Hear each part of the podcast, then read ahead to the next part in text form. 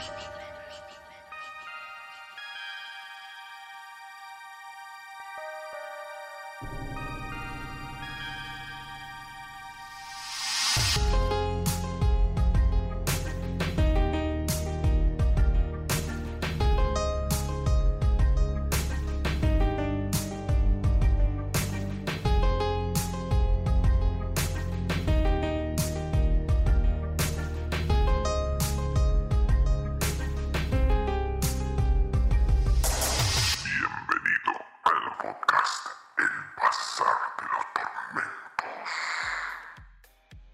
Bienvenidos a otra nueva edición de El Bazar de los Tormentos. Quien les habla, Dave Dagon, en compañía del señor Van Helsing. Gente, ¿cómo están? y nuestro inefable, malvado doctor de la mente, el señor Seba Johansen. A la gente, ¿cómo andan? Buenas e infernales mañanas, tardes o noches tengan todos ustedes. Que el infierno les sea de provecho. Vamos a presentarles, como bien ven en el título de este programa, un especial sobre fobia, Exactamente. propuesto por eh, acá el dictador bueno, dale. Van Helsing. En realidad fue a través de el de horror de psiquiatrías y de ahí me salió. Porque en un momento hablamos sobre algo de, de la fobia y ahí conecté para... No para hay esta pruebas. posible. No hay pruebas. Lo que teníamos acá acordado con el señor era otra cosa. Sí, bueno, pero surgió esto. No, no hay pruebas. ¿No te, no te vas a divertir con, con fobias hoy? No hay pruebas. Nada más. Vale. Pero bueno, un hermoso día afuera, lluvioso. Hermoso, hermoso, hermoso. Un poco funesto para reunirse, pero bien. Viene para acompañar el, el programa, creo, Sí. el clima. O sea, está bien. No sé cómo habrá estado tu semana. Mi semana tran- tranquila, se podría decir. En realidad no fue tranquila, pero bueno, fueron tres días, así que ya está. Un paseo. ¿La tuya, Seba? ¿Algún loquito? No, tranqui, por suerte. El único problema es, es esto, de estar de acá para allá corriendo con los tiempos, porque bueno, son tres días, pero al mismo tiempo Sí, todo junto, viste, en tres días, entonces se hizo un poquito pesada, pero por suerte viene tranqui. Te, te entiendo, te entiendo porque me pasó exactamente lo mismo, igual que a Van. Son Sí. Tres días nada más, pero son tres días insufribles. Tres días en el que el tiempo te dice, así que te querés ir a descansar, pedazo de puto, tomá. Tácate. días de 27 horas. Exacto. Interminables horas. Exactamente. Pero bueno, la pisteamos como Schumacher y acá estamos. Sí, y nos estrolamos como Schumacher también. Sí. Hicimos pelota, pero bueno. Acá Por ahora funcionan los airbags. Sí. Pu- Se puede decir, se, Se puede decir que sí. Así Bueno, que bueno. entonces, estamos reunidos para hablar de, dijimos, de fobias, Ok. específicamente, ¿no? Justamente con nuestro invitado Ceballo Hansen, que nos brinde apoyo desde el lado de la psicología, ¿no? y si yo quiero pavo, que nos brinde. está estrictamente está, está estrictamente atado a la psicología, así que no, nos viene bien sus, sus aportes y su- sus conocimientos. Perfecto. Un poquito fuera de, de lo que solemos charlar, siempre de libros y películas, pero bueno, está bueno a veces alejarse un poquito del terror convencional y meternos en, el, Ojo, en la fuente que es el miedo, ¿no? ha- hay muchos, muchas fobias que sirvieron como inspiración para, Claro que sí. para relatos y novelas. Así que tampoco estamos tan alejados. No, no, por eso, por eso. De eso Sí. te encargaste vos, así que... Si nos ceñimos estrictamente a lo que es una fobia, también es, es terrorífica. Exacto. Exactamente. Incluso esto que decís está bueno de ahí porque hay muchas fobias incluso que tuvieron su nombre a partir de ciertos relatos, ciertos cuentos, novelas, que hasta Sí. ese momento no se habían nombrado. Exactamente. Vamos a ahondar un poquito en algunas, hay como una cantidad innumerable, pero es interesante porque algo de esto de, de la fobia tiene que ver con lo que veníamos hablando antes de la individual, la particularidad, un poco vamos a meternos más de lleno después, pero esto de, del miedo, un poco lo que decís, lo que genera, va como un poco por, por la línea de, de lo que vienen haciendo. Y Y mira- está buenísimo esto de pensar la inspiración para algo en relación a, a esto. Justamente en relación a eso, estoy viendo la, lo que es la colorofobia inversa. Está adelantando, Dave. Mira. No, no, no, no, pero porque este es un pequeño adelanto. Ok, ok. Pero esto es eh, la versión que ciertan ciertas personas hacia los payasos. Ah, Y se usó en un relato, o en una novela mejor dicho, para tratar de explicar de cómo es una persona que sufre esto y que tiene que enfrentarse a, las- a otras personas normales, digamos, entre comillas, que no sienten una aversión por los payasos.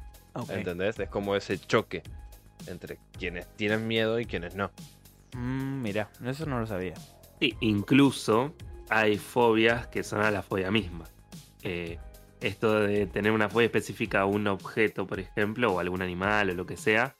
Hay fobias también que son a esas personas que le tienen miedo a eso. O sea, imagínense que es gigante el universo. Por ejemplo, hay una que se llama aracnofobia fobia, que bueno, bueno, la aracnofobia la conocemos, pero justamente Claro. la aracnofobia fobia es el terror que sufre una persona a las personas que le tienen miedo a las arañas, o sea, las personas que sufren aracnofobia. Entonces imagínense, el universo es súper amplio. Es como un doble combo. Es, es como imposible escapar de, de algunas incluso. Es, es- es como un loop. El multiverso de los miedos.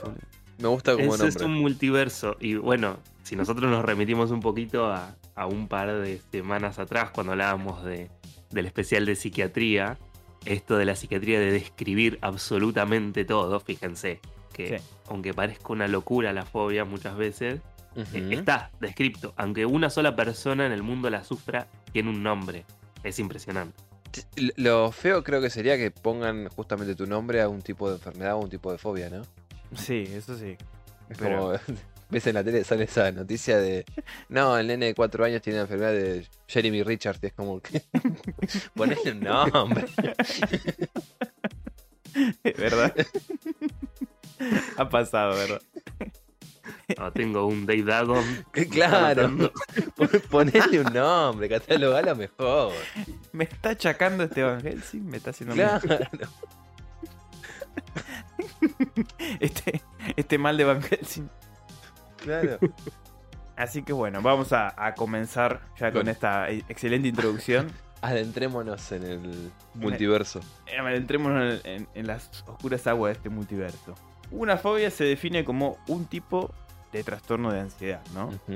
Y es un temor fuerte e irracional, justamente esa es la, creo que la particularidad, ¿no? De algo Sí. que representa poco o ningún peligro real. Ok. En sí esa es la definición de lo que sería una fobia. Por lo general, estas, fobias empiezan desde la niñez o en la adolescencia y continúan a medida que vas creciendo, que sos adulto. Las causas no se comprenden exactamente todavía cuáles son, porque son individuales. Ca- Cada caso, cada paciente tiene su- sus motivos, sus razones. Generalmente, fobia las más comunes cuando sos chico, por ejemplo, el miedo a la oscuridad, o este miedo irracional de, Sí, no, no, hoy por hoy es irracional, pero eso es- creo que es algo heredado ev- evolutivamente. Sí, yo calculo Vos que le sí. temías a la- o tu ancestro, Mm. de pasado común le temía a la oscuridad justamente porque no sabía qué se escondía detrás de algún arbusto o algo de eso. ¿Entendés? Como que justificado. Tenías demasiados de- depredadores Sí. que se echaban en la noche. De todas maneras, el miedo es algo muy común en las personas y es una reacción natural a una experiencia adaptativa a situaciones o objetos que significan un peligro que es real, digamos.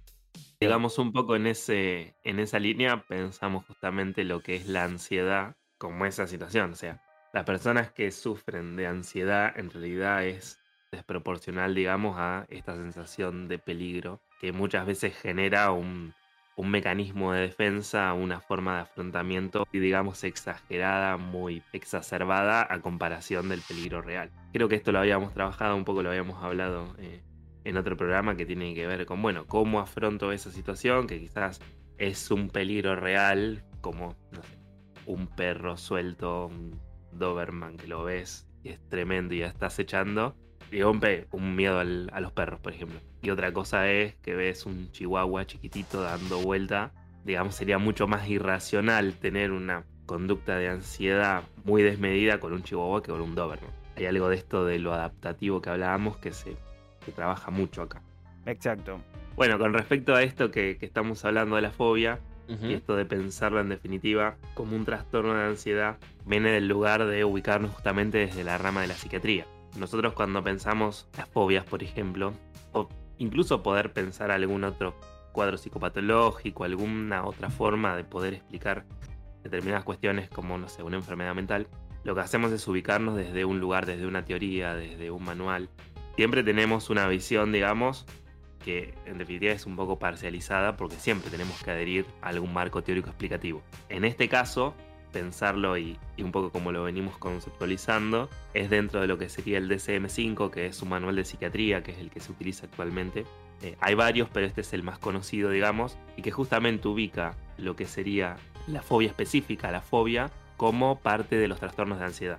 Y se ubica en otro tipo de, trastornos, por ejemplo, el trastorno de ansiedad de separación, el mutismo selectivo, trastorno de ansiedad social. Hay como un montón de variantes dentro de lo que sería una categoría mucho más amplia que es trastorno de ansiedad. En este caso, la fobia específica se encontraría dentro de los trastornos de ansiedad y va a tener estas particularidades que vamos a ir hablando, digamos, a medida que, bueno, que desarrollemos el programa. Esa es una forma de pensarlo, ¿no? Y después hay otra que es un poco la que yo trabajo más, eh, que es la psicoanalítica. Claro. Que tiene que ver con una forma diferente de interpretar, por ejemplo, esto que dentro del DCM de la psiquiatría se dice como que, bueno, no se sabe muy bien o no se comprende bien por qué se da.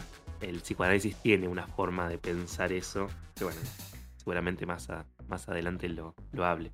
Pero está bueno tener en cuenta esto, que no hay un solo marco explicativo, sino que hay distintas formas de conceptualizar la fobia dependiendo de dónde nos paremos. De conceptualizarla, de pensarla, digamos, propiamente dicho, y también de tratarla. Que eso también está bueno para pensar. Después, para no hablarme todo y spoilear algunas cosas, después lo vamos a ir largando. Pero está bueno tenerlo en cuenta. Mi teoría es que vos seguramente buscas algún elemento externo, algún trauma, como para darle cierto sentido a esa fobia, ¿no? Que queje a tu paciente. Tiene, va un poquito por ahí.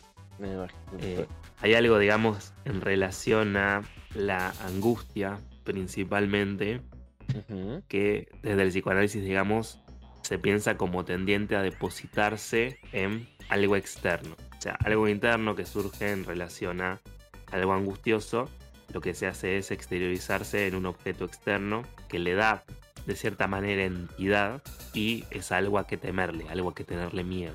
En definitiva, desde el psicoanálisis justamente se piensa esto. Es la angustia transformada en miedo con este mecanismo, ¿no? Que por eso está ubicado también, si lo pensamos desde el DSM, dentro de un trastorno de ansiedad. Porque la fobia es una forma, puede haber otra.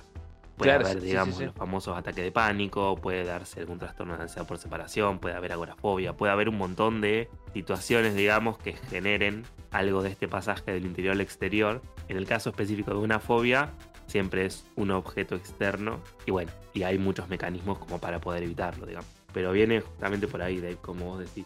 Sí, me imaginé que un hecho traumante es el desencadenante de, o posible desencadenante de. Digo, no sé con todas las fobias, pero creo que en su mayoría pueden ir de, ese lado, ¿no? Sí, sí. Bueno, incluso pensando, ¿no? Esto que yo le estoy diciendo es un poquito más, un psicoanálisis más moderno, más contemporáneo. Eh, pero Freud mismo lo que empezó a hacer, a diferencia de lo que hace la psiquiatría muchas veces que tiene que ver con la descripción de los cuadros, la nosografía. Nosotros nos ubicamos, por ejemplo, en esto que les digo, en el, en el manual de psiquiatría, lo que hace es describir los hechos, las manifestaciones. Pero no hay una explicación de por qué pasa eso. Te dice, por ejemplo, no sé, y ahora lo vamos a ver, ¿no? La fobia se da por esto, esto, esto y esto. Y fíjense que cuando nosotros hablábamos recién de la causa de por qué pasa eso, es como que no dice nada. O te desliza que puede llegar a ser hereditario, ¿no? Como hay algo de esa vía muy desde lo biológico, desde la psiquiatría, que tiene ese tipo de explicación. Claro, eh, por eso en cambio Freud, justamente desde el psicoanálisis, va un poquito de este lado. Bueno, es algo que tiene que ver con la angustia que es transformada en miedo, ¿no? Como encontró esto. Primero hay una causa que angustia, hay algo angustioso antes de una fobia y posteriormente viene la fobia. Por eso le decía a Van que el tema del miedo a la oscuridad es más hereditario que otra cosa. O sea, algo que se nos transmitió a nosotros por los ancestros. Digo que es, como un rasgo evolutivo nuestro, ¿entendés? Que le tememos porque no sabemos qué se oculta detrás de. Como no estamos hechos para ver a la oscuridad, cualquier rincón más oscuro es como que puede haber algo que esté ahí esperando para atacarnos. Sí. El miedo a la oscuridad es como, o, o la fobia a la oscuridad es como el más entendible, entre comillas. Sí, esto quizás de- es una tensión que siempre estuvo y que sigue existiendo entre una explicación desde lo hereditario y desde lo ambiental. Claro. Porque si uno piensa un poco lo hereditario, y principalmente desde este enfoque más psiquiátrico, lo Ujú. hereditario tiene que ver con la genética. O sea. Sería algo así como, independientemente de que no se vivas en un lugar como la película My Summer, que era siempre de día, vos tendrías ese miedo igualmente porque vendría de la genética. En cambio, pensar una explicación más hereditaria, entre comillas, pero desde lo ambiental, o sea, desde cómo el ambiente propicia ciertos miedos, tiene que ver con cómo se va transmitiendo, por ejemplo, la tradición familiar, en definitiva, ciertos miedos que otros no tienen. Y que ya se pasaría a otro tipo de explicación, que no tiene que ver con lo genético, con lo hereditario, sino que tiene que ver con el ambiente que facilita y promueve que se dé una fobia. Por ejemplo. Exacto. Mira, sin querer metiste dos títulos de el director Ari Aster, porque dijiste Midsommar y Hereditary. sin querer queriendo. Igual para mí, No creo que sea casualidad. No. Hereditary es más un- una fumeta que otra cosa. Ah, un viaje, decís vos. Sí, es muy... La otra se entiende porque es un culto. Pero Hereditary es como un- una fumeta del director todo el tiempo. como- es fuerte. es demasiado frenética por momentos. Sí. Y la mina grita demasiado. Sinceramente me, me aturdía. sí, igual, igual se zarpó. Sí, entiendo todo lo que hay detrás, pero Sí, me sí. ponía más incómodo eso que la película en sí. Hay muchos elementos incómodos, sí. Sí. Después de todo esto que dijo Sebastián, interesantísimo, sinceramente, podemos decir que existe la posibilidad que un 10% de las personas tengan alguna suerte de fobia específica. Las más frecuentes son a la sangre, a los animales, a volar, a espacios pequeños, a aracnofobia también, etc. Los distintos tipos de fobias son miedos excesivos que pueden resultar muy incapacitantes para algunas personas que vean limitada su libertad, ¿no? Sí, no tienen, no deciden nada. No, porque se, para- se terminan paralizando, por lo tanto no pueden Es en base a ese miedo. Claro. Lo que le termina justamente afectando es su calidad de vida. En realidad, los criterios, digamos, está el manual psiquiátrico que diagnostica en definitiva cualquier tipo de enfermedad, ¿no? Enfermedad mental. En este caso con la fobia, habla del miedo o ansiedad intensa por un objeto o situación específica, ¿no? Como, no sé, miedo a volar, a las alturas. Después, el objeto o la situación fóbica siempre produce miedo o ansiedad. Se evita o se resiste activamente, o sea, hay mecanismos de evitación. Y lo que es eh, el miedo a la ansiedad, bueno, obviamente persiste en el tiempo y causa un malestar significativamente en lo que son áreas sociales, eh, educativas, laborales, ¿no? Como que un poco, lo que, un poco lo que hablaban antes, que tiene que ver con el lugar donde eh, afecta la vida cotidiana. Exacto. En sí, o sea, a lo que generalmente uno tiende a pensar, ¿no? En lo que es específicamente la fobia. El miedo no, no se produce directamente del objeto al que se le tiene el miedo, digamos, o a la situación que se le teme, sino que lo, lo que lo provoca, ¿no? La- las supuestas consecuencias de exponerse a, a esa, a ese estímulo o a esa fobia o ese miedo. De ahí a que la persona, por ejemplo, como decía Seba, los miedos a- el miedo a las alturas, no, no es que teme los edificios altos, sino el riesgo de caerse al vacío de ese edificio. El miedo a conducir no es el acto de conducir en sí, sino las consecuencias de un, de un accidente que se puede dar mientras está circulando. Entonces, Claro. en sí la fobia no es en sí a lo que se le da el nombre específicamente, sino a la consecuencia de eso que se le tiene miedo. Yo supongo, por ejemplo, a la araña también, a la aracnofobia no es el miedo al insecto en sí, sino que lo que te causa el, el insecto después de picarte y así sucesivamente. O sea, Claro. es... eh, Y hay muchas, tiene muchas formas en realidad. Pues si uno piensa, mucha gente, por ejemplo, no sé, no piensa en la consecuencia, sino bueno, en que es peluda, en la textura, en si es grande, Claro. si es chica, en si es negra. Ahí por eso es esto del multiverso para mí es genial pensar en el multiverso de la fobia, porque justamente no solo hay una fobia específica hacia un objeto, un animal, lo que sea, mm, sino que también hay distintas formas que tiene cada una de esas eh, fobias. Por eso es tan amplio Claro. Y, y la explicación es tan compleja o el trabajo es tan complejo porque cada persona es particular en relación a esa fobia. Poniéndome del lado de la creatividad, me daría más cagazo de una araña que me llene la oreja de, de huevos y eclosionen adentro. Me parece raro que estés pensando en huevos en la oreja, pero bueno, no sé. Cada uno. Yo hablaba de la araña, la puta que te parió. Entonces, el síndrome fóbico, podríamos decir que se divide en tres componentes que se cierran en un círculo, digamos. El primero, la ansiedad anticipatoria, que sería el que aparece antes de enfrentarse o pensar o imaginar en el estímulo fóbico. Ok. Ese sería el primero. Que sería, por ejemplo, no sé, una. La, justamente lo que hablábamos, la sensación de una araña caminándote por la mano. Sentir toda la textura misma, como lo que Sí, te la hace- impresión que te da. la, la repulsión. Después, bueno, sí, incluso un poquito antes, esto de la ansiedad anticipatoria es como de estar siempre atento a una situación que podría llegar a generar que aparezca ese objeto fóbico. Por ejemplo, una ansiedad anticipatoria podría ser, bueno, ya sé que me voy a ir a, Sí, no sé, de camping, al- ponele, a de campamento, claro. Entonces me llevo repelente, me llevo o no voy. Esa también es esto de anticiparse siempre a una situación donde puede llegar a haber eh, algún acercamiento, algún encuentro con un objeto fóbico. Vos me estás diciendo que el hecho de tener un sentido de arácnido que me diga si voy por ese lado me van a robar no es eso, sino que es ansiedad. Mira, ahí te- si nosotros pensamos la ansiedad como un mecanismo de supervivencia, yo creo que va bien. ok, Va bien, va bien. No lo pensemos como ansiedad social. está bien. Buen punto. Bueno, el segundo es el temor en el momento de la exposición, que ahí sí es como decía Dave, creo, ¿no? O sea, ya estar en Claro. contacto con el, con, hablando siempre de la aracnofobia con la araña, ya ahí está el, el terror en el momento, ¿no? Después, bueno, y la tercera, las conductas, las conductas de evitación que aparecen después de haber sentido el miedo y que consiguen eh, mi- mitigar la ansiedad anticipatoria y a partir de esto renovar el círculo este que de estos tres puntos, ¿no?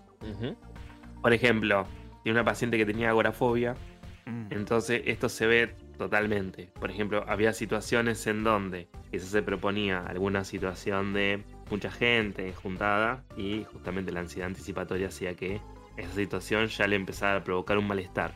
Entonces, para no afrontarse a la exposición, que sería el momento mismo donde se da cuenta de la fobia, lo que hacía era una conducta evitativa, logrando que, por ejemplo, no sé, juntarse solo con una persona, o juntarse con dos, o no juntarse, ¿no?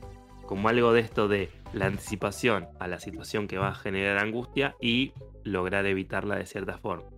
Que es un poco como, como decían, ¿no? Hay algo ahí en eso que termina reduciendo mucho la calidad de vida, porque uno no puede hacer una vida, entre comillas, normal, queriendo salir, divertirse, estar con otras personas, sino que está todo el tiempo con eso rondando, dando vueltas. Y obviamente te condiciona un montón. Es justamente estar constantemente ansioso por un hecho que ni siquiera ocurrió aún, pero que ya imaginas que puede pasar o lo que fuese y vivís en una ansiedad constante. Pero esta persona, ni siquiera, la que tenga agarofobia, no puede ni viajar en colectivo, ni en subte, ni, ni estar en un ascensor, en un edificio con mucha gente, o sea, insufrible. Sí, sí, Sí. la limita totalmente. ¿Cómo trabajas? Y- Hay muchas formas de, de abordaje. Por eso yo les decía que va a depender muchísimo desde donde uno se posiciona Mm, para poder trabajar. En el caso este que yo les decía, ¿no? De más lo que tiene que ver el abordaje desde el DSM-5, que es el manual psiquiátrico, más bien te describe a lujo de detalles que es una fobia, que es una agorafobia, etc. Pero no te da cuenta de ningún tratamiento, sino que te describe nada más. Pero Ok. digamos, hay dependiendo dónde uno se posicione, va a ser la forma que termina trabajando. Ok. Por Perfecto. ejemplo, si nosotros nos posicionamos desde lo que sería una terapia más cognitivo-conductual, por ejemplo, eh, la idea de esa terapia es desensibilizar al objeto, ¿no? Desensibilizar la fobia. En definitiva, hacer que esa persona pueda dejar de tenerle miedo con distintas estrategias, que generalmente la desensibilización tiene que ver con acercamientos progresivos a ese objeto que genera fobia. Entonces, le tenés miedo a una araña, entonces vos desde esa teoría lo que haces es, bueno, empezar a hablar de arañas, por ejemplo, desde el oral. Empezar a trabajar con imágenes una vez que esa persona ya puede hablar. Después de trabajar con esas imágenes, no sé, le traes una araña de juguete, pónganse. Hasta que finalmente le mostrás una araña o se puede afrontar una araña sin tener ninguna fobia. ¿Qué hace justamente esa terapia? Bueno, desensibiliza a partir del acercamiento progresivo a esa persona que tiene un miedo o una fobia y hace que ya no sea tan, eh, tan digamos, eh, complejo, tan angustioso el acercamiento. Claro. Esa es una forma que tiene que ver con este tratamiento en específico que tiene que ver con lo cognitivo-conductual. Incluso muchas veces lo que se dice es, bueno, vos tenés la fobia por esto y se trabaja a partir de eso. Claro. En cambio, el psicoanálisis trabaja de manera totalmente distinta. Eh, no trabaja desde ese lado de la desensibilización, porque justamente lo que dicen desde el psicoanálisis es que trabajar eso lo que hace es no ir al fondo del asunto.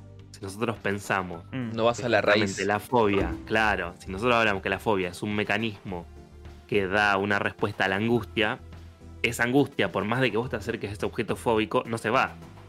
Y después se puede mudar a otro objeto o puede no tener ninguna sintomatología desde la fobia y seguir habiendo algo ahí en base que no se trabajó. Entonces, del psicoanálisis, digamos, lo que se intenta hacer es ver cuál es la causa de ese miedo para poder trabajar lo que subyace que tiene que ver con la angustia, básicamente, ¿no?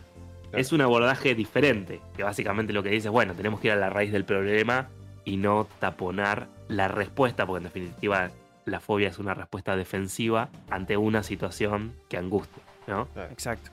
O puedes hacer la gran Stephen King y utilizarlo para facturar.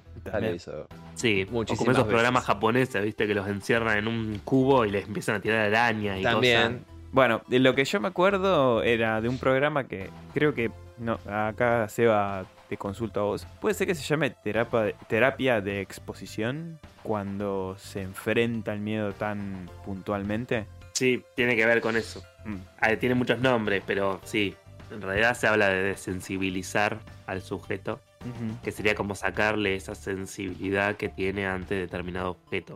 pero tiene, o sea, esto de la terapia de exposición es exactamente el mismo mecanismo, es exponer a una persona a estímulos que le generan malestar Mm. haciéndolos de manera progresiva, o sea, yendo de lo... Por eso les digo, por ejemplo, el ejemplo de la araña, yendo de lo más sencillo, entre comillas, que sería hablar de arañas, que no mm. involucra absolutamente ninguna exposición más allá de la palabra, a ya llegar a una exposición cada vez más progresiva. Claro.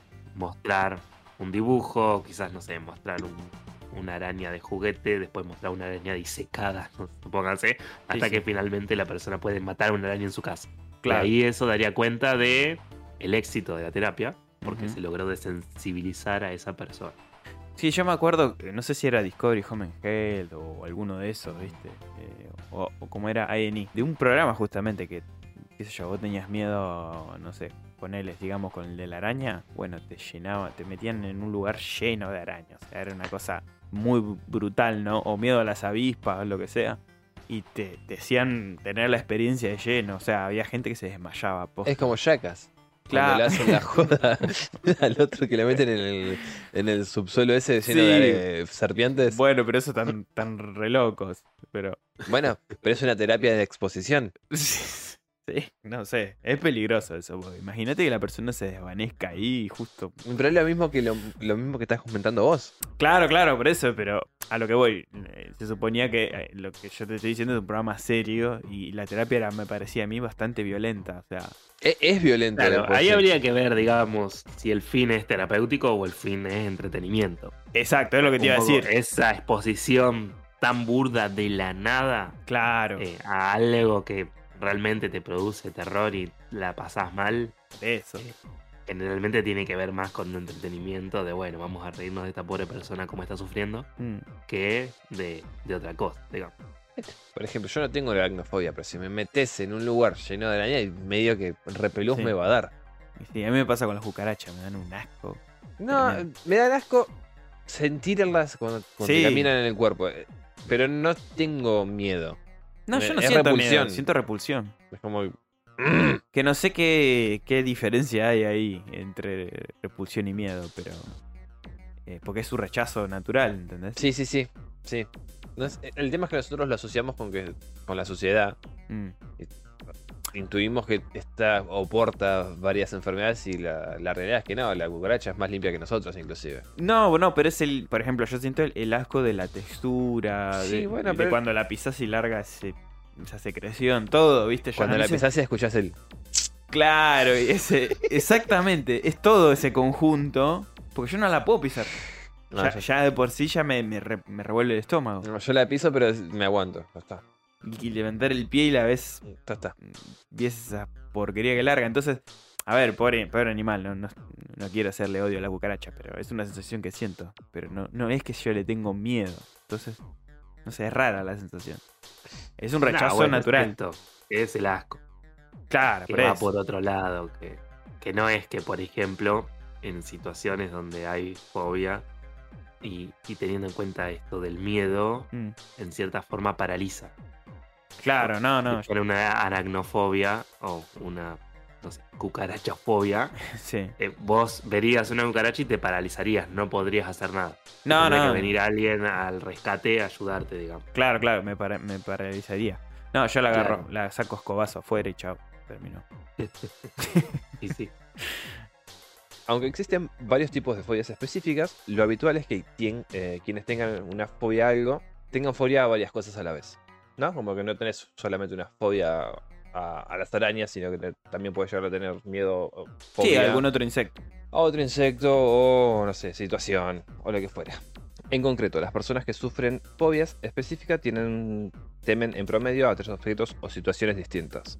El 75% de las personas con fobias sienten terror a más de una situación u objeto.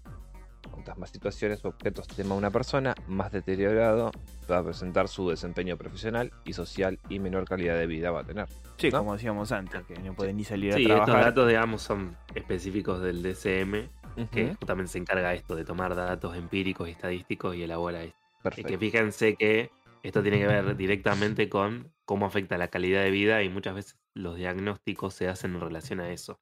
¿Qué tanto deterioro causa a nivel social principalmente eh, una fobia? Pues muchas veces no se justifica un diagnóstico de fobia específica, por ejemplo, cuando eso no repercute en nada a nivel adaptativo. Claro. No sé, le tenés fobia a el mar o a animales de mar. Y vos vivís en medio de la montaña, digamos que no va a haber nada en tu cotidiano que afecte Mm. eh, cómo te desempeñás. No vas a la costa y listo, digamos. Hay algo ahí en relación a lo adaptativo que siempre tiene que estar presente. Salvo que vayas al súper en la sección de, de congelados Sí, de y veas un calamar y te ahí Están mirando todos los pescaditos. sí. claro, y no puedas ni pisar ese pasillo. No lo había pensado. No lo había pensado. Siempre hay que buscarle la quinta pata de gato. No lo había pensado. Las fobias más comunes suelen ser fobia a los animales, la zoofobia, fobia a volar, aerofobia, fobia a las alturas, acrofobia, fobia a la sangre, inyecciones, agujas o heridas, fobia a los espacios cerrados, la claustrofobia, miedo a morir, tanatofobia, miedo a las tormentas, brontofobia, miedo a conducir, amaxofobia y el miedo a atragantarse con comida, fagofobia. No son como las más comunes, ¿no? Exacto, es- estas que enumer- enumeraste son las más. Y creo que la de la sangre es hemotofobia, creo. Eh, sí, seguro, porque hemato, sangre. Es bastante común esa. A las inyecciones, todo lo que tenga que ver incluso con prácticas médicas, se ve muchísimo. Creo que la más con la que más me topé, eh, o sea, con personas conocidas, eh, es esa. O sea, hay gente que literalmente se desmaya con solo pensar que le, no sé, que le van a extraer sangre o, o Sí, lo que fuere. justamente. La, la hemofobia es. Hemofobia, sí. Y bueno, y la fagofobia, la fagofobia también, está de atragantarse en la comida.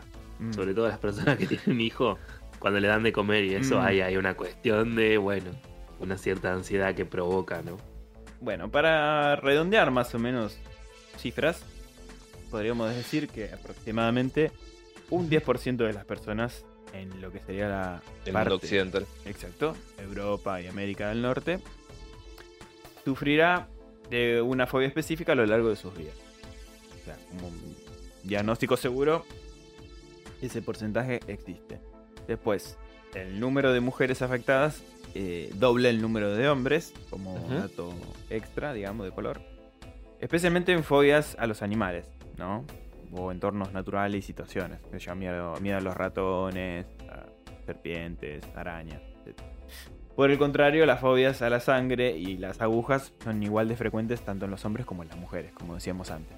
De hecho, yo me encontré un montón varones también que le tienen miedo a esto de las agujas o a la extracción de sangre. Em, bueno, la edad a la que aparecen con mayor frecuencia es en la adolescencia y se van mitigando, Mitigando. digamos, con la tercera edad, ¿no? Llegando ya a ancianos. En cambio, en Asia, África y América Latina, las fobias específicas son mucho menos frecuentes y aparecen aproximadamente la mitad de personas que en los países desarrollados. Y eso porque acá estamos curtidos. Olvídate, olvídate. Eh, Esto te lo quería consultar a vos, Eva, que mm, como es un dato que de, de la fuente, digamos, es confiable, me encargué de que sea justamente de fuentes de psicólogos, pero existe un consenso en cuanto a que también el tema de tener una fobia es por transmisión familiar. Esto que decíamos antes de, de un tema genético. Se conoce el dato de que el 75% de las personas diagnosticadas de una fobia específica tienen un familiar de primer grado, o sea, directo, con una fobia del mismo tipo. ¿Eso es chequeable? este es un dato del DCM5, Ujú. que suele ser, como les digo, es un manual diagnóstico y estadístico de enfermedades mentales, o sea, es el que se utiliza actualmente. Es un dato que yo no sé si directamente responde a pensarlo de lo hereditario, porque si uno dice transmisión familiar puede pensarlo con un abanico amplio de posibilidades.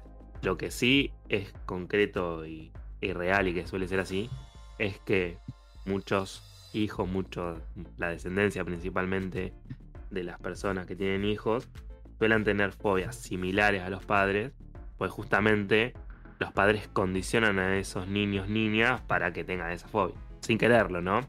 Claro, obvio, Pero sí, sí, sí. imagínate, vos le tenés un miedo a las arañas. Está tu nene chiquitito y vos pegás un grito, salís corriendo cada vez que ves una araña, Se lo el transmitís. pibito va a ver exactamente lo mismo. En cambio, si vos ves una araña, la agarrás, la- le haces una casita, qué sé yo, le haces un altar, va a haber ahí una cuestión totalmente distinto a nivel de, esto, de la transmisión familiar. Es menos Yo factible. no sé si directa. Claro, es menos factible que eso suceda. Hay una experiencia que, que es un experimento que se realizó ahí por el 1900, que es de, quien, in- quien instauró, quien inauguró la psicología conductista, digamos, bien referida, bueno, como objeto de estudio a la conducta, ¿no? Y es Watson. Este, digamos, psicólogo justamente lo que hizo fue, nada, se escribe dentro de lo que sería la psicología intentando de que sea una ciencia positiva, una ciencia positivista, en donde justamente prueba todo por medio de datos. Había una corriente muy importante en Estados Unidos que justamente daba cuenta de esto, ¿no? De importancia de los datos, de que todo sea chequeable, de lo científico, bla, bla, bla. Y bueno, dentro de esta teoría se iba a inscribir el conductismo para tratar de explicar algo de esto. Y lo que hace Watson, hoy éticamente totalmente reprochable, es tremendo, eh, fue hacer un experimento en donde lo que él va a demostrar es que el miedo es adquirido. Si lo pensamos en términos de una fobia, que es un miedo a determinado objeto, sería en definitiva pensar también el tema de las fobias, ¿no? Claro. Esto un poco lo que, yo les decía hoy antes, que tenía que ver con esta tensión, ¿no? Hereditario adquirido, ambiental, genético, que responde un poco a la explicación causal. ¿Por qué pasa lo que pasa? ¿Qué Claro. hace Watson? Toma a un niño que se conoce, trascendió la historia como el pequeño Albert, y lo empezó a eh, exponer a estímulo. El estímulo era una rata blanca. Mm. Uno piensa una rata blanca, bueno, tiene unos sus reparos. El niño que hacía, veía a la rata y nada, es un animalito, quería jugar, lo tocaba, no había una cuestión ahí, podríamos decir amistosa, no había ningún miedo. Watson lo que quería probar era que él podía, a través del condicionamiento, lograr que ese estímulo, que sería la rata, produzca una emoción que sería el miedo. Entonces, ¿qué hacía? Cada vez que aparecía la rata, empezaba a hacer un ruido fuerte con un metal, como si fuera un platillo, Mm, Y claro, eso obviamente al pibito, que si no recuerdo mal tenía 10 meses más o menos, Lo le alteraba. daba miedo. Entonces cada vez que lo exponía a esa rata, tocaba eso que obviamente lo hacía llorar. ¿Hasta qué pasaba? En un momento, la rata por sí sola, sin necesidad de que haya ningún otro estímulo como los platillos, ya provocaba una sensación de miedo. claro. Pero Él en- lo que e- demostró... Sí, Perdón, eh, Seba, te corto un segundito, pero en este caso, sí, sí. ¿No estaría básicamente generando o haciendo no sé, un evento traumático en la persona? Sería totalmente distinto a una fobia. Sí, digamos, en realidad lo que él demostró ahí, que es Ujú. traumático en definitiva, sería el miedo. Claro, pero por, Que por eso provoca, en este caso, eh, la presencia de ese animal. yo entiendo que tal vez un hecho traumático, Mm, como, no sé, quedarte encerrado en una habitación repleta de arañas o de ratones o de serpientes, pueda después generarte a vos, a través de ese trauma, un cierto miedo, una fobia hacia eso, pero no sé si la, una fobia en sí per se es justamente un trauma. Por no, ejemplo, no, yo no estoy diciendo eso. ¿eh? no, no, no, no, ya sé, lo, lo que yo, a lo que yo voy es que este muchacho, este elemental de Watson, lo que básicamente se hizo es demostrar que a través de un trauma uno adquiere un miedo o una fobia. O me... Él no habla de trauma, porque él, él Mm. justamente suscribe a lo que sería la teoría conductista, Sí, que viene de una teoría an- anterior, que bueno, que tiene que ver más con el uso de, de animales, con el famoso perro de Pavlov que salivaba, sí, que sí, básicamente la premisa es, a un estímulo aleatorio, azaroso, responde una respuesta condicionada. Claro. Una respuesta que uno puede provocar. Claro, sí, Justamente lo que Watson logró demostrar acá es que a través de un estímulo X se podía llegar a una respuesta del miedo y eso justamente habla de la adquisición de un miedo que antes no estaba. A Claro. diferencia de, que es lo que viene acá, él viene a ponerse en contra de una corriente más biologicista hereditaria que dice no, el miedo a las ratas se tiene por herencia. Es justamente lo que dice, no, miren, acá hay una rata, el pibe no tiene ningún tipo de problema y el ambiente es el que logra que se tenga este miedo en específico.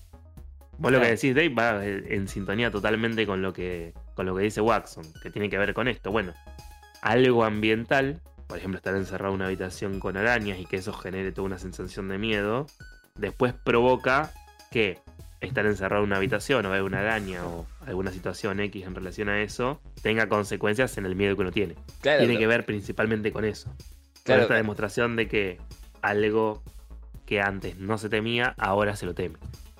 Claro, pero por eso mismo es, es utilizar un evento traumático para uno. E- En este caso, no sé, el nene con los ruidos estridentes haciendo que lo, lo asocia al ratón para que después le quede ese- como esa fobia, ese miedo totalmente irracional a algo que no, no le va a hacer daño en sí. Claro, no, Bueno. yo creo que lo que dice Seba es que en sí no es un, un trauma per se, porque creo que los traumas se dan por No, situaciones pero un trauma de manera sí natural. puede causarte. Un trauma inducido, capaz. Claro, sí, sí, es un trauma, un trauma inducido en este caso. Por eso. Pero lo que yo voy es que un- también un trauma puede despertarte un miedo que después se termina Sí, siendo una fobia. sí, sí, sí, sí, creo por lo que entendí. Por lo que decía Bueno, esto estamos, por eso yo les decía hoy, hay como muchas teorías explicativas. Claro. Esta sería más desde el conductismo, incluso tiene la forma de cómo dejar de tener miedo que tiene que ver con esto desde sensibilización. Básicamente Y el conductismo es, decís, Dave, sí, es agarrar un hilito y, e ir tirando desde ahí y ver cómo se ramifica. Sí, sí. Digamos, es como ir volviendo a algo que no es cotidiano y genera un montón de sensaciones referidas al miedo, a la ansiedad, ir sacándola, ¿no? Eh, y esto con todo tipo de miedos, digamos, se va trabajando de esa forma desde esta teoría. En cambio, como vos decías hoy, esto de pensar el trauma y eso, tiene que ver con algo que refiere más a lo angustioso, que después deviene fobia, Ujú. pero justamente desde el psicoanálisis es un poco esto. Bueno, primero hay algo que angustia, que no se puede elaborar, y la forma de elaborarlo es exteriorizarlo en un objeto externo, que justamente da cuenta de un rodeo más, más significativo, digamos, más simbólico en relación a algo que termina siendo una especie de chivo expiatorio, que es la fobia en sí. Claro. Claro, que va Sería un bastante, poquito más del psicoanálisis. Va bastante encauzado con, el- con lo que hablamos en el programa de vampiros, con el tema del miedo en sí, de cómo lo le, le daban forma y, y cara y- para poder combatirlo.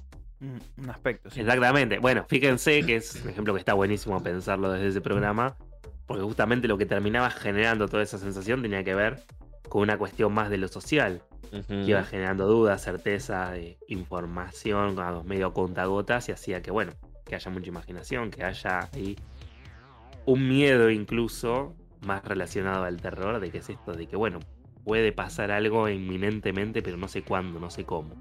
Y te deja siempre en un estado de alerta.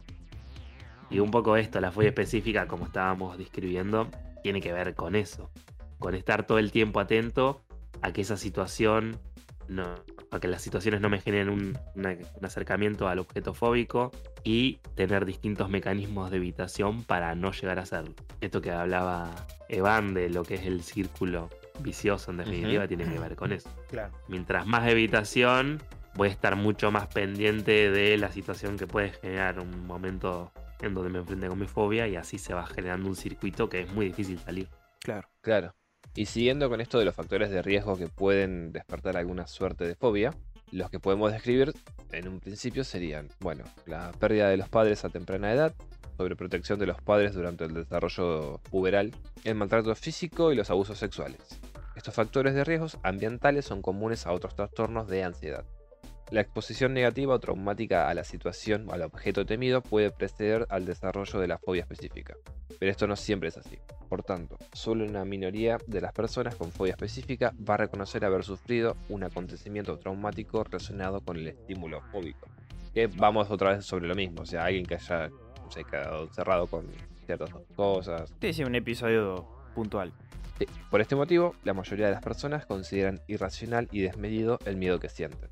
Hay algo en relación un poco a esto de, lo traumático. Está bueno pensarlo desde el abordaje de, desde el psicoanálisis, digamos, porque tienen siempre esta tensión entre lo consciente y lo inconsciente, ¿no? En que hay situaciones, por ejemplo, desde la, desde la teoría psicoanalítica para el abordaje de una fobia, que tienen que ver con, bueno, con una situación angustiosa que no se puede procesar, que no se puede elaborar y que termina repercutiendo en justamente la elaboración de una fobia o termina justamente desencadenando como consecuencia la misma.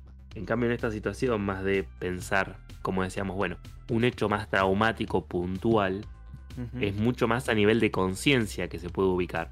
El trabajo es totalmente distinto porque una cosa es tener una fobia específica y no poder saber de dónde viene, que responde justamente, no sé, a una fobia determinada a salir, una fobia más social, una fobia a espacios abiertos, espacios cerrados, que no sé bien de dónde viene y que el trabajo es diferente porque un poco sería ir a la raíz de lo que genera esa sensación, esa situación y qué hay detrás de eso que se muestra como algo muy concreto, como un objeto específico, como un momento, una situación específica, y responde a algo más angustioso.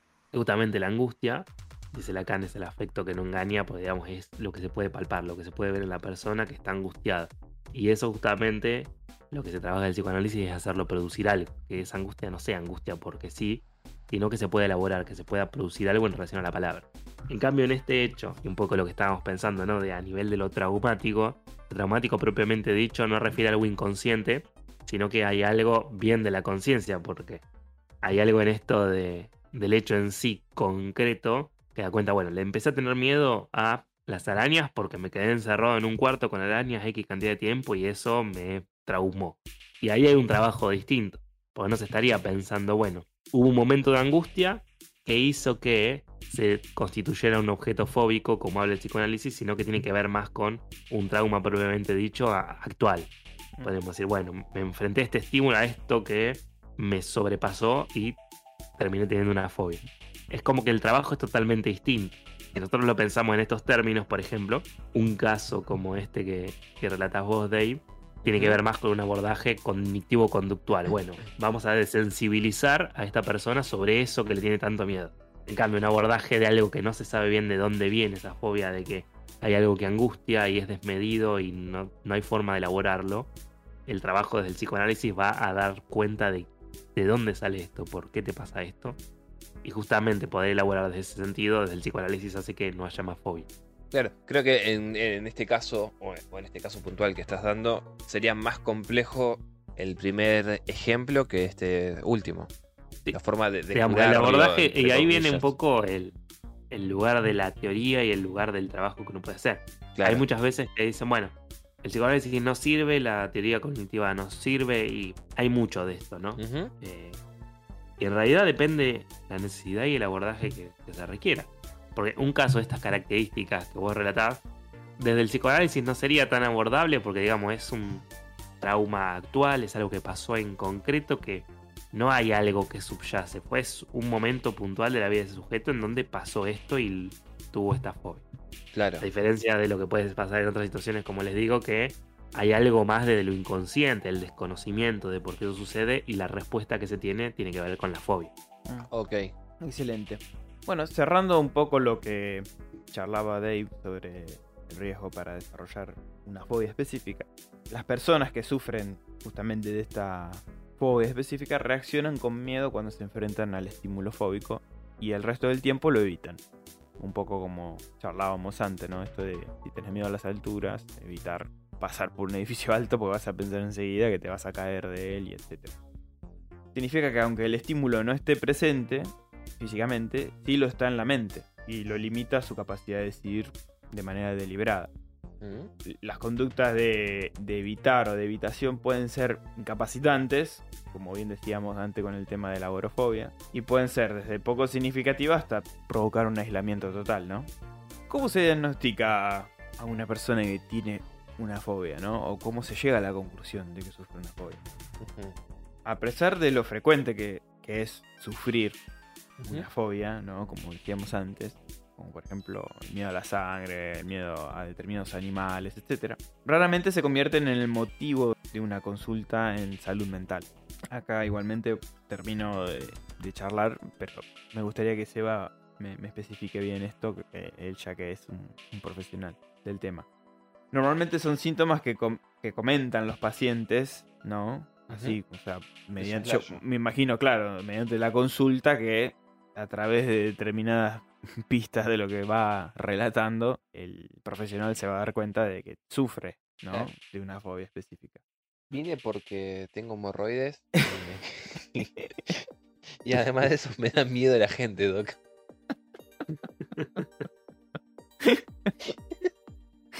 Tenía terror a los chinchulines.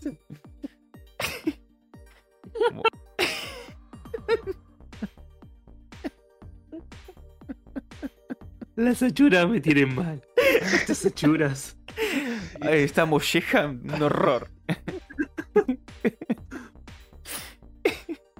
bueno, en menor medida, las personas con fobia específica pueden acudir a la consulta del especialista cuando algún cambio vital reciente le obliga a tener que enfrentar una situación temida, ¿no? Como decíamos antes, que seguramente alguien que tiene que trabajar y tiene esta limitación con algún tipo de fobia o, o la afecta de una manera grave, Sí, sí, imagínate su a alguien, vida. no sé, que trabaje en, o sea, en una empresa de tendido eléctrico, como la poronga esta de Sur de Nor, y tenga vértigo, o, su- o tenga miedo a las alturas. Exacto, sí, de subirse a la grúa y de caerse Claro. con él.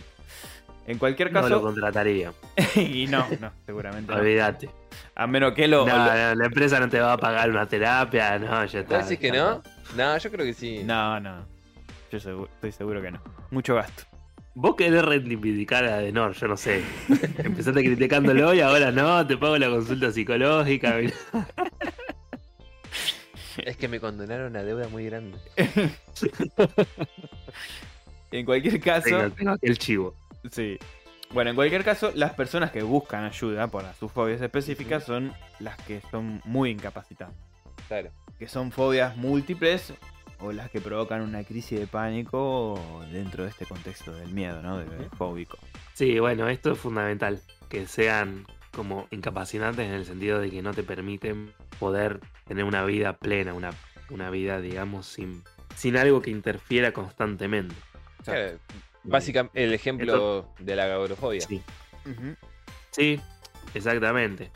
Que son, son incluso pacientes que son complejos, porque son complejos en el sentido de que, por ejemplo, tienen que venir a la sesión y muchas veces tener que salir y afrontarse todo un camino hasta llegar acá, genera ahí una situación, un poco de afrontamiento de esa situación. Toda una odisea. A veces, claro, a veces, por ejemplo, por ejemplo, un mecanismo de evitación puede ser, bueno, no, vamos a tener la sesión virtual. Y Mm. ahí hay algo que va a ese lado, ¿no? De lo que hablamos del círculo, ¿no? Pensar una situación que puede llegar a generar alguna situación que no me gusta sobre la fobia y tengo un mecanismo compensatorio para poder hacer algo con eso. Claro. Eh, Ahora, consulta y tal vez suene medio chiste, pero no. Eh, ¿Puede existir una suerte de recaída de un agorofóbico, digamos? Sí, sí. O sea, muchas veces depende de también la manera en que afecta eso a la Claro. persona.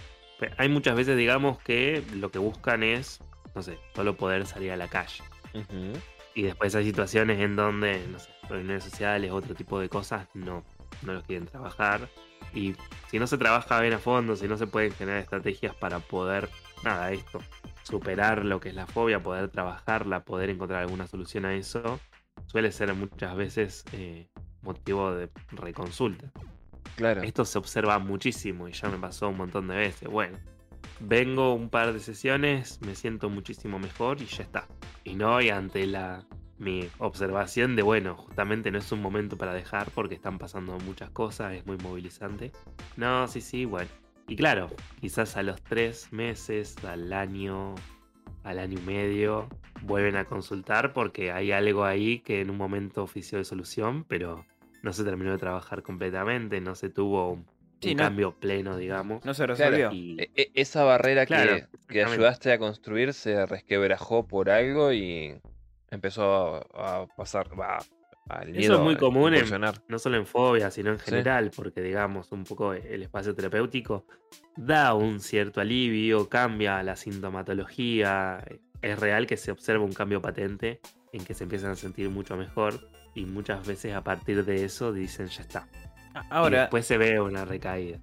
Y para ir cerrando, con este tema de los diagnósticos de las fobias, podemos decir que la fobia específica parece eh, el diagnóstico muy sencillo de darse, ¿no? Ya que la misma persona es la que sufre, es, sí, este inconveniente. este- esta fobia, es consciente. claro, es consciente y se acerca a la consulta médica.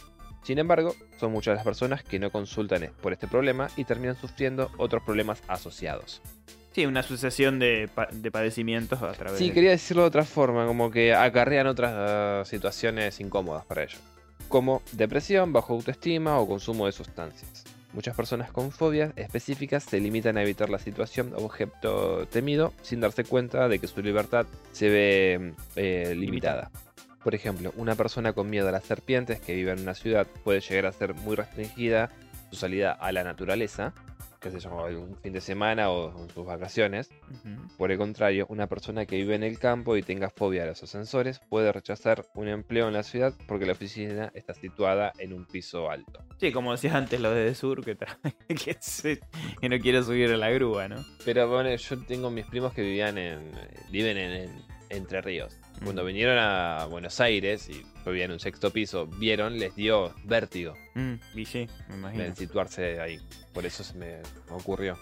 Bueno, la vergüenza suele ser una emoción muy presente en estos casos que impide a la persona hablar abiertamente de sus miedos y reconocer sus limitaciones funcionales. Teniendo en cuenta lo que, lo que venimos hablando, quizás pensar esto de, de lo que fue la pandemia y la pospandemia, digamos, como mucho de esta fobia más bien a, a estar con otros, a salir, ¿no? Cuestiones que tienen que ver con el momento que se vivió y bueno, actualmente también sigue habiendo alguna consecuencia de eso, pero se observó mucho esto de una fobia más social, ¿no? De, de querer acercarse con otros, de compartir con, un- con varias personas en el mismo espacio. Empezó como un poco algunas cuestiones de cuidado y, y después se generó en algunas situaciones más del lado de una fobia, ¿no? De imposibilidad de poder estar con otros, establecer vínculos y ese tipo de cosas. Ok. Bueno, que tiene que ver con esto de los mecanismos de evitación, un poco también lo que veníamos hablando, que es un poco esto, poder dar cuenta de ciertas fobias o ciertas situaciones que en el, en el ejemplo que dieron, por ejemplo, bueno, de estar viviendo en el campo, estar viviendo en la ciudad, el tema de la serpiente, los ascensores, y también tiene que ver si afecta o no la calidad de vida de la persona. Claro. Claro. Es un poco esto, bueno, le tengo miedo a las serpientes, pero en mi vida me voy a cruzar una porque estoy en la ciudad. Claro. Entonces hay algo ahí que no te limitaría concretamente. A diferencia de que, bueno, le tuvieras miedo a la serpiente y estuvieras viviendo en el campo. Ahí Claro. estaríamos en otra situación. Y, y- inclusive sería como un poco más justificable tal vez, porque las tendría como más, digamos, a mano. Sí, vol- volvemos con el tema del entorno. Sí, también es irracional el miedo, así que no sé para qué carajo digo esto. No, bueno, pero. sí, boludo. Sí, sí, es, es como redondeaste un poco la, la idea, Sí, sí, sí, pero sí. en fin, eh, yo calculo que también los, los miedos se correlacionan, como decíamos antes, con el tema del- de nuestro entorno. Entonces, es factible que sufres más de una fobia con algún contexto de tu cotidianidad, quizás, que más de uno más exótico. Pero bueno, para, antes de que nos metamos en nuestra propia selección de fobias, Sí, sí, sí. ¿sí? Mm, Podemos nombrar algunas, bueno, las más comunes. Por ejemplo, la agorafobia. Después de haber leído Misery, mm. me di cuenta de que Annie Wilkes justamente sufría de agorafobia. El contacto con muchas personas.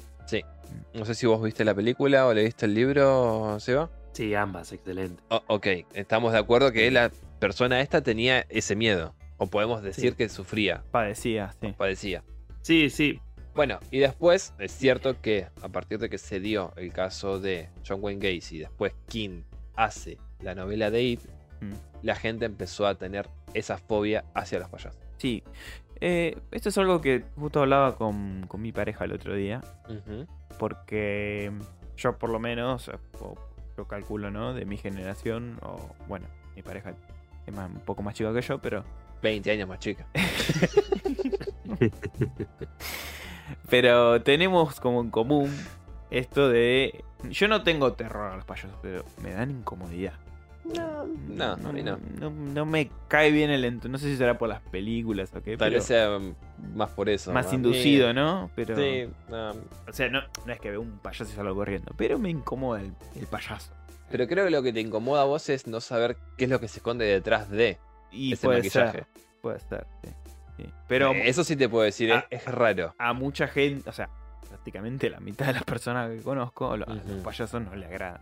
No, no, pero, pero justamente había, no sé, si- me acuerdo si un... Y, eh, y perdón si está escuchando una, un oyente que... Que se gane la vida como clown. Que, que tiene esta profesión.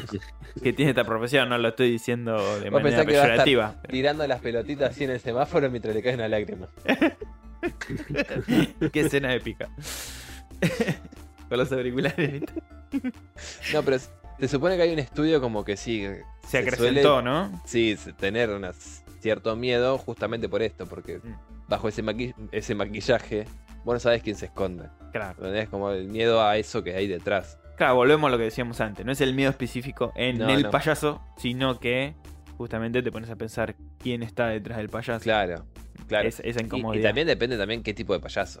Y de- de- sí, bueno, también es verdad. De ocultar la identidad a través de ese maquillaje y vos tener esa sensación de Sí, inseguridad, digamos. E- Es un alter ego, básicamente. sí, sí, tal cual. Pero por eso, no es lo mismo un payaso de una superproducción como el Circo du Soleil No, calculo que no. que, que ver un payaso de estos circos fantasmas. que vos no sabés si. El circo búlgaro de. Claro, ¿me entendés? Un circo búlgaro te viene y vos lo ves y tiene una pinta de borracho. Yo creo que también depende del tipo de interacción de ese payaso. O el enano vampiro también. Pero sí, yo creo que va más por ese lado. Señores y señores, circo búlgaro, esta noche, niños gratis. A mí ya eso me da miedo. Y ni- se- que diga niños gratis es mucho. Bueno, no sabes si es que entran o que te los regalan dentro.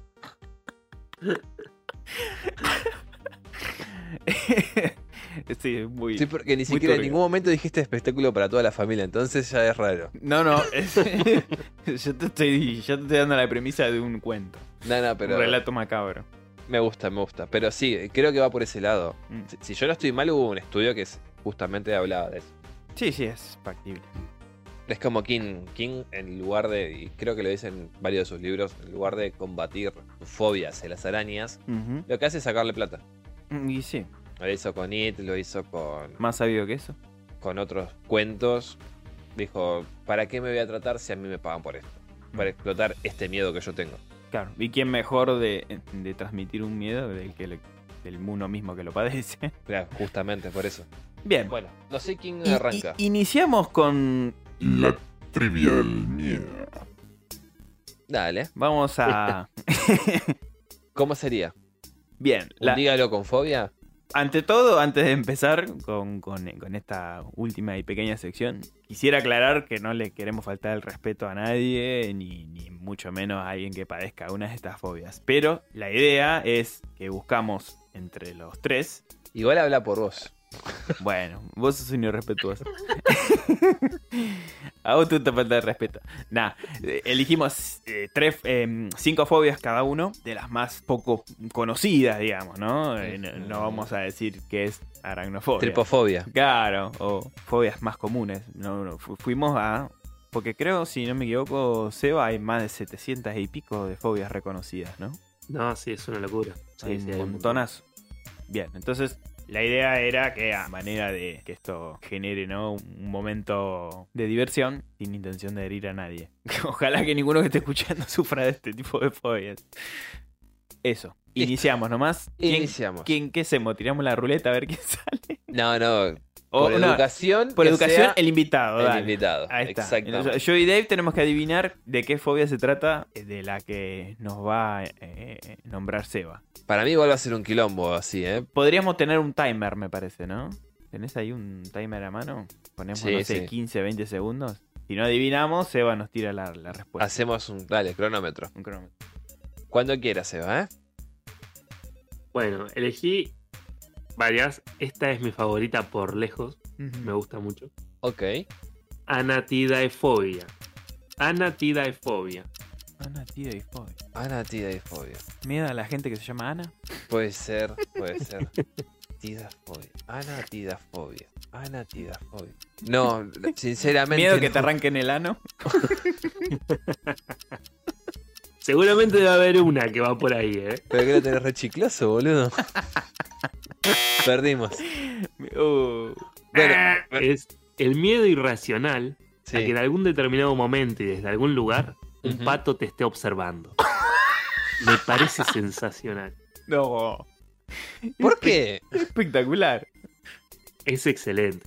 No, y, no. y- y cuando ves la imagen de justamente anatidafobia, hay un pato mirando por eh, la ventanita de un avión.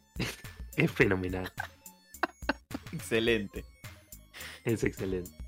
Bueno, perdimos, Dave. A ver, a ver quién gana. Dale. ¿Segui- ¿Seguís vos? No, no, seguimos, dale, dale. ¿Voy yo? Si les digo penterafobia, Penterafobia. ¿qué se les ocurre? Arranque Pen- el timer, por favor. Para, pen, ya está, ya arrancó. Pentarafobia. Penterafobia. Tiene que ver por, con cinco. No, sí, penta, sí. Yo pensaba lo mismo. Cinco. Miedo al pentágono. Pero, pero no es penta, es pente. Pente. Ah, Ah, ah, no, no, no tengo ni la más puta idea. Pará, pente. No, ya está, me cagaste porque. Iba a ir por el lado de los cinco ángulos, pero no.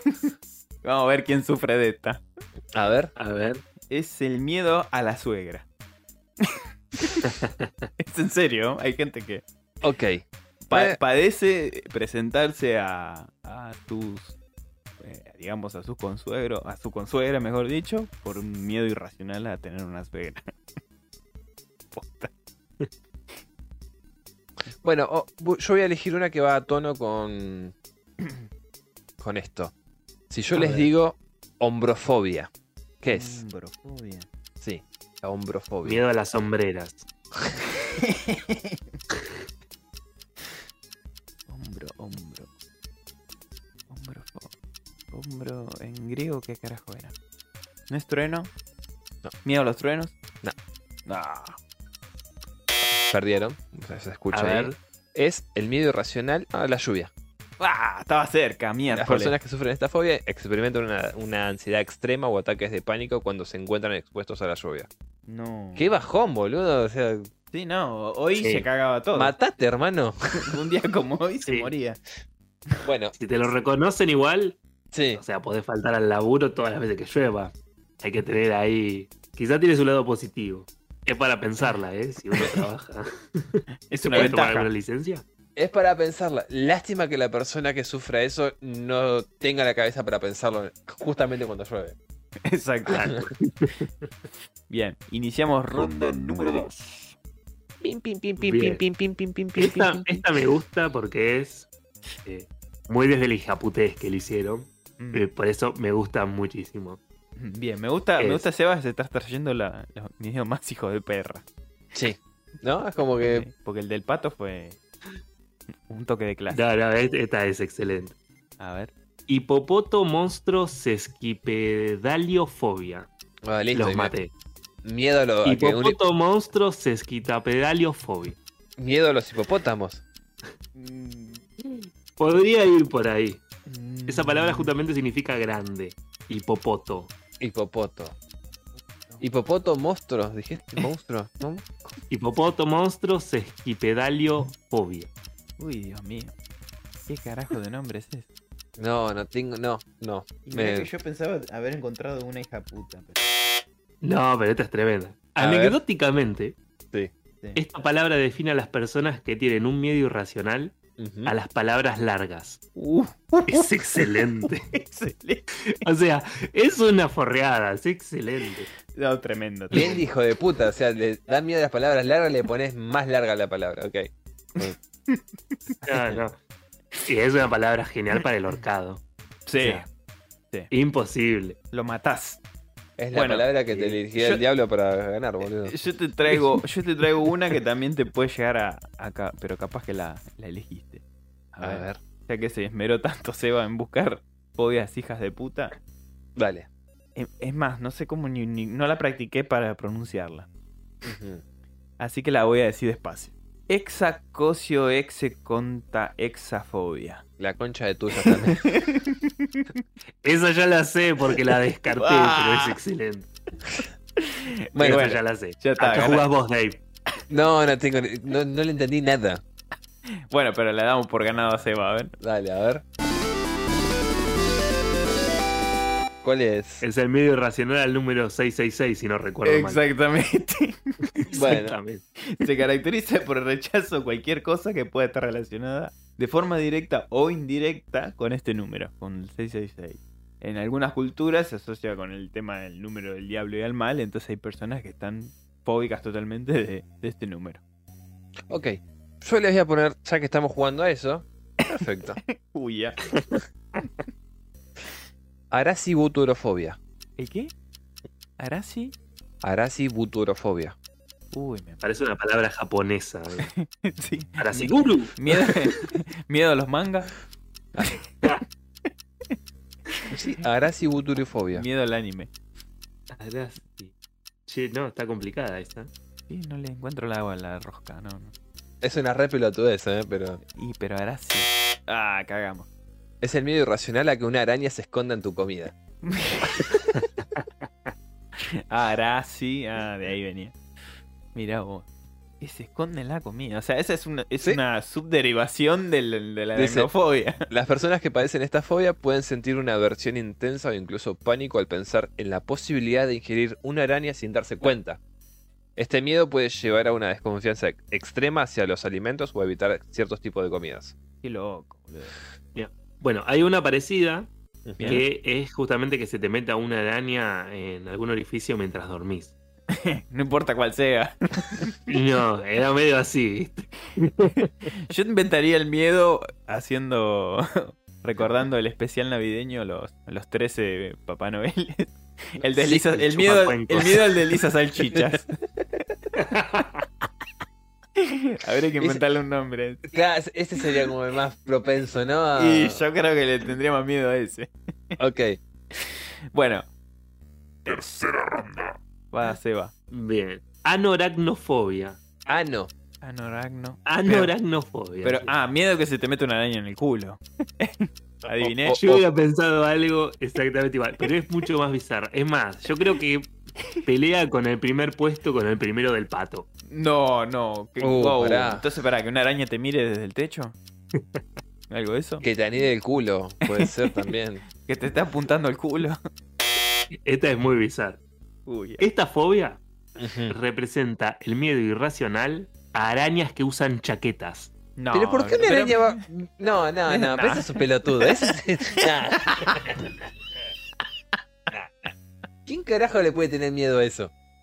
Pero no, puede ser- no les dije, no Pero les dije no. hoy. Es como que hay, hay tantas posibilidades, por en realidad cada persona que tiene un- una fobia, un padecimiento de este tipo, termina derivando en un nombre. No puede Entonces, ser. esto que, que decía Evan, hay una infinidad de, de nombres. Y este es tremendo. No, Arañas que usan chaqueta. Es terrible, boludo. No, no. No te lo puedo creer. Bueno, me toca a mí, ¿no? Sí. Esta, esta la padecen muchos, muchos que conozco. A ver. Palafobia. sí, bueno, está la parafobia, ojo. Crometofobia. ¿Cómo? Crometofobia. Crometofobia. Sí. Miedo a los cronómetros, al tiempo. No, porque no es crono, es crome. Miedo a las Cromet- crocs. crometofobia. Miedo a las crocs. Debe estar, debe estar. Que te coman la pata. Pará, pará. A ver. Crome. Crometofobia. Crome, crome, crome. Google- miedo al Google Chrome. más o menos. Más o menos. No sé, dale. Pero es peor que eso. A ver. ¿Peor? Sí. Crome. Pe- pero encima ni siquiera me viene nada. No, igual en, en defensa a, a esta fobia, bueno, en realidad a ustedes Mm, eh, no se relaciona para nada con lo que ok, a ver, ¿qué es? Es miedo a gastar dinero. Oh, pero. claro, sí, sí, sí. Son personas que entran en una espiral de pensamientos negativos cada vez que tienen que realizar un gasto, por muy pequeño que sea. Complicado. Complicado. Sí. O sea, un amarrete, un rata. Y sí, prácticamente. Está bueno porque te podés justificar. No, escuchame, tengo crometofobia. Claro, no me jodas, no, no voy a pagar la cena. No, mitad y mitad no. Mi crometofobia no me lo permite. Claro. Voy a ir con una copada. Y, y voy a dar después la- el cuento que desarrolló alguien que hizo muchas historias para niños. Ok, dale, para cerrar. La ligrofobia. Li- Ligrofobia. Lirofobia. Ligirofobia. Ligirofobia. Sí. Ligirofobia. Ligirofobia. Ligiro. Mm. Miedo. Miedo a los monstruos bajo la cama. No. Ah. Miedo al monstruo del armario. No, no es a ningún monstruo. Ah, como dijiste, cuento para niños. Sí, sí, el tipo después hizo un. Es conocido por hacer muchas historias para niños. Ah, miedo a algún insecto. No. ¿Vos, Eva? ¿Tenés alguna que te venga ahí? Antes de dar la. Dando miedo relacionado, no sé, a la oscuridad, a algo en relación al cuarto, me viene, no sé. No. Este es. Jorge Suspenso. La- Sara. No, si me fue por Sara. eso. Se le inventó. Todo sea por ganar. No. La ligirofobia es el miedo irracional a los sonidos estridentes. Las personas que padecen esta fobia pueden experimentar ansiedad intensa o ataques de pánico al escuchar ruidos fuertes o agudos como el llanto de un bebé, sirenas o chirridos. Este miedo puede ser debilitante y dificultar la vida cotidiana. Ahora, la persona que hizo un cuento se llama The Sound Machine o la máquina del sonido y Mm. es Roald Dahl, el de Charlie, Matilda y mm, las brujas. Las brujas. Excelente. Cuarta ronda entonces, o te toca a vos. No, yo ya lo hice. Te toca a Seba. Eh, Listo. Cuarta ronda. Bien, bien, vamos con la compounofobia. Compounofobia. Con pon- Mm, Para. Ah, creo que yo me la topé. Yo me la topé. A ver, Arriesgue, porque yo estoy en ascuas. Eh, miedo a los, a los botones. A ponerse botones. exactamente. Bien. Miedo irracional y persistente a los botones. Ok. Te vuelve loco. Ah, no entiendo cómo Sí, alguien podría nada, No podés a- usar ropa Sí. con botones, básicamente. Nada, no te puede abrochar el jean, nada. Eh, ¿qué- Pe- qué- Pero ¿cómo desarrollas un miedo así? Porque no tiene sentido. Amén de que son irracionales los miedos. Sí, No sé, pero no puede usar jeans, ponele. Anda No. todo el día de jogging. No, ni de jeans, ni, ni camisa, ni suéter. No, No, todo con cierre. pero Todo con cierre. Claro. Pantalón de jogging y remera. Claro. La Ahí viene, ahí viene el componofóbico, mira. Todo vestido de, de joguineta. Sí, claro. Habría que ver si también es una fobia en relación a- al uso, Mm, tipo a uno mismo, o se extiende. Pues si se extiende a los demás, o sea, estás totalmente aislado, porque ¿quién no va a usar cosas con botones? Y sí, por eso. Rarísimo. Bueno, te tiro una. Les voy A ver. tirar una que los mato. tirame la goma. A si ver. Yeah. Araquibutirofobia. Araki tuborofobia. No, araquibutirofobia. El miedo a las personas que se llamen Araki. No. Miedo irracional, a- Araki. Ah, Araki, Frío, frío, dale. Frío, frío. Araki Miedo a ver un Arakiri. No, frío, frío, frío. Miedo a practicarte un Harakiri. No. Está relacionado con un alimento. Es la única pista que les doy. Araki. Miedo al sushi. Podía ir, ¿eh? Podría ir, sí. Arakiri butirofobia. Claro, miedo a la comida oriental. Miedo que me ataque la sopa Perdimos. cantonesa. Miedo a la sopa de murciélago. Claro. Es el miedo a que la mantequilla de maní o de cacahuate se te quede enganchada en el paladar superior. Así de específico es. No, tremendo. Bueno, hay una, hay, hay una fobia que vi eh, que tenía que ver con eso. Con- no con la mantequilla, sino con cualquier alimento que tenga la textura determinada como para quedarse pegada en el Uh. paladar. Claro.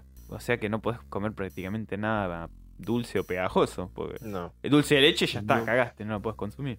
Claro. Terrible. Bueno, a ver, ahora. Les presento la kinemortofobia. ¿Qué? ¿Kine? Kinemortofobia. ¿Kinemortofobia? Kinemortofobia. ¿Miedo a moverse? Miedo a que se mueva un muerto. Sí. ¡Ah! ¡Vamos! En concreto, sí, es, eh, es el miedo irracional a los muertos en movimiento o a los zombies. Las personas que padecen esta fobia experimentan un miedo intenso y paralizante a la idea de que los muertos puedan regresar a la vida. Ah. Excelente. Igual el nombre es bastante sencillo, porque Kine movimiento, muerto. Claro. Está- estábamos ahí, a punto Bien. de llegar. Bien. Va ganando Seba con dos. Sí. Sí, sí, nosotros estamos ahí en, en no, bolas. yo una, porque la leí, la de los botones. No. La- 2-1-0. Le toca a él. Quinta ronda. Para cerrar, sí. Una que bueno, que también es bastante limitante y es rara, Ajá. es uranofobia. Urano. ¿Miedo al planeta Urano? No, me parece. No. Urano. tiene que ver un poco con, Tiene, bueno, miedo al con culo. algo de Miedo al culo. Claro. uranusfobia. No sé. es el miedo al cielo. What? El miedo al cielo. Es, es terrible porque o sea, no hay posibilidad de poder salir al exterior. y de que se te caiga el cielo encima prácticamente. Sí, sí, sí. Qué horror. Mira que Dice que se suele asociar mucho a- al temor a morir en relación a eso, a que algo te pase Estoy con el cielo. tratando de buscarle la vuelta para saber cómo se puede desarrollar esa fobia y no encuentro un sentido. No, es tremendo. Sí, la verdad No, que sí. Este es tremendo. Porque posta, o sea, no podés hacer. O sea, tenés que vivir todo el tiempo en un espacio cerrado, si no, sos boleta. Sí. Sí, Porque salga Sí, de sí. día o salga de noche, vas a estar con miedo igual. Tremendo. claro. Qué horror. Bueno, digo yo, ¿no? Ujú. Bueno, la digo y arranquemos en el timer. Omfalofobia. Onf- bueno, falo tiene que ver con el pito. No, Sí. Sí, falofobia sí. No, omfalofobia. Om, claro. Te doy solo una pista porque te acercaste un poquito nomás. Es una parte del cuerpo, pero nada más. Sí, tiene que ver con el miedo con el, el pito erecto. El on, claro, on off. Igual es. No, no, no, no. ¿Vos, Eva? Te, te damos una chance, dale. Eh, ay, no se me ocurre. Miedo a perder alguna extremidad, quizás. No. A ver. Hace referencia a todas las personas que tienen fobia a los ombligos. ¿En qué tiene que ver el falo ahí? Son incapaces de verlos y mucho menos de tocarlos. Cualquier interacción con esta parte del cuerpo les puede causar un rechazo extremo y náuseas, incluso. Y es una mezcla de ansiedad y asco que puede con ellos. Es omfalofobia. Mirá vos. Tremenda. O sea que más vale que te ponga un pedazo de cinta en el ombligo porque si no, Y sí. nos vimos, amigo. A Bien, ver. cierra eh, Sí, para que vamos a tratar de complicárselas. Emetofobia. M emetofobia. Emetofobia. Miedo a la letra M. ¿Es eso? No. Ah, Ah, carajo. M, M, emetofobia. y mi- ¿M va con H? No, no, no, sin H. Miedo. Ah. No, no, no importa, dale, dale. Miedo, dale. miedo a la mermelada, Emet. Para, boludo. No, no sé. ¿Vos, Eva? ¿Una más? No, no, no me No viene. se me ocurre, ¿no? No, vale. Es el miedo irracional a vomitar o a presenciar el vómito. Ah, mira. ¿Y se llama así? Emetofobia. Emetofobia. Mira, tremenda. Sí. Bueno, hay unas cuantas fobias raras, ¿no? Sí. No, no las nombré, pero por ejemplo, la ambulofobia es miedo a caminar. Es, Claro. es una fobia de las menos comunes y la más rara que hay, supuestamente, pero hay personas que les da ansiedad caminar, o sea, el hecho de caminar. Y Bueno. después la casitofobia, que es lo contrario. eh, son personas que tienen temor a estar sentadas. Bueno, acá yo estaba viendo justamente algunos relatos y, y novelas. Por ejemplo, tenemos eh, La sangre del vampiro Mm. de Florence Marriott, que habla sobre la hemofobia eh, a través de la historia de Harriet Brandt, que es una joven que sufre un miedo intenso a la sangre y cuyas fobias y ansiedades son exploradas a lo largo de la novela. Después está Spider, de Patrick McGrath, el protagonista, el Dr. Terrence. Sufre una parasituburotofobia y experimenta un profundo terror y rechazo hacia las arañas que desencadenan una serie de eventos perturbadores. Que es justamente esa fobia que tiene, es la de la comida. Ah, ah, ok. Bueno, pues King Kong Insomnia, que es Ralph Robert, un personaje que padece de insomnio. Pero ¿por qué tiene que ver la fobia? Que tenga insomnio. Sí, sí, está boludo la fobia de insomnio. ¿La fobia La- de dormir? Somnifobia. Somnofobia. Somnifobia, perdón. sí. ¿Qué hago? Debe ser miedo de quedarse dormido para siempre. Oh. Después está la novela The Cleaner de Paul Clip, el protagonista John Midland. Ujú. Tiene automisofobia, que sería el miedo a la sociedad corporal. Se convierte, bueno, en un elemento clave de la trama y la historia se centra en su lucha interna mientras se ve involucrado en una serie de crímenes. Después está El sonido del cuerno, o del sonido de su cuerno, mejor dicho, de John Williams Walt, que es una novela distópica en la que los personajes sufren de ligirofobia, que es el tema este del miedo a los ruidos estridentes Sí, sí, sí, que lo habías nombrado antes. Sí, después The Fear de Peter Godfrey Smith, el protagonista tiene claustrofobia dental. Es este tener miedo a quedarte encerrado dentro de un consultorio de... De, de- de- dentista. dentista. Sí. No, tremendo. No es tan irracional, ¿eh? No, no. digo que no. Si ya les leo la- el torno, ya. Claro. Si les leo la descripción de lo que es eso, yo no le, no le encontré mucho sentido, pero vuelvo a decir lo mismo. Es irracional todo, así que... No la quise poner porque digo, si van a dar cuenta. Por el nombre. Sí, Total dental fobia. Claro. Después, El océano al final del camino, de Neil Gaiman, que presenta, bueno, Escritor de Sandman. sí, Letty Hemscott- Hemstock, un personaje que sufre de esinolofobia, el miedo a las medusas y su poder se entrelazan en las historias que desencadenan eventos sobrenaturales. Mira. Cagazo le puedes tener a las medusas, son venenosas. Sí, a mí no sé si fobia, pero eh, me ha pasado de pensar que en el mar te pique una agua viva porque es de la nada, ¿viste? Es totalmente aleatorio. Claro. Sí, cuando fuimos a, a- a la costa de Mm. vacaciones, me daba cagazo cuando pisaba y sentía que algo se escurría. Sí, bueno, podría ser un pez también. No sé, pero el hecho de no poder verlo porque es agua sucia Sí, básicamente.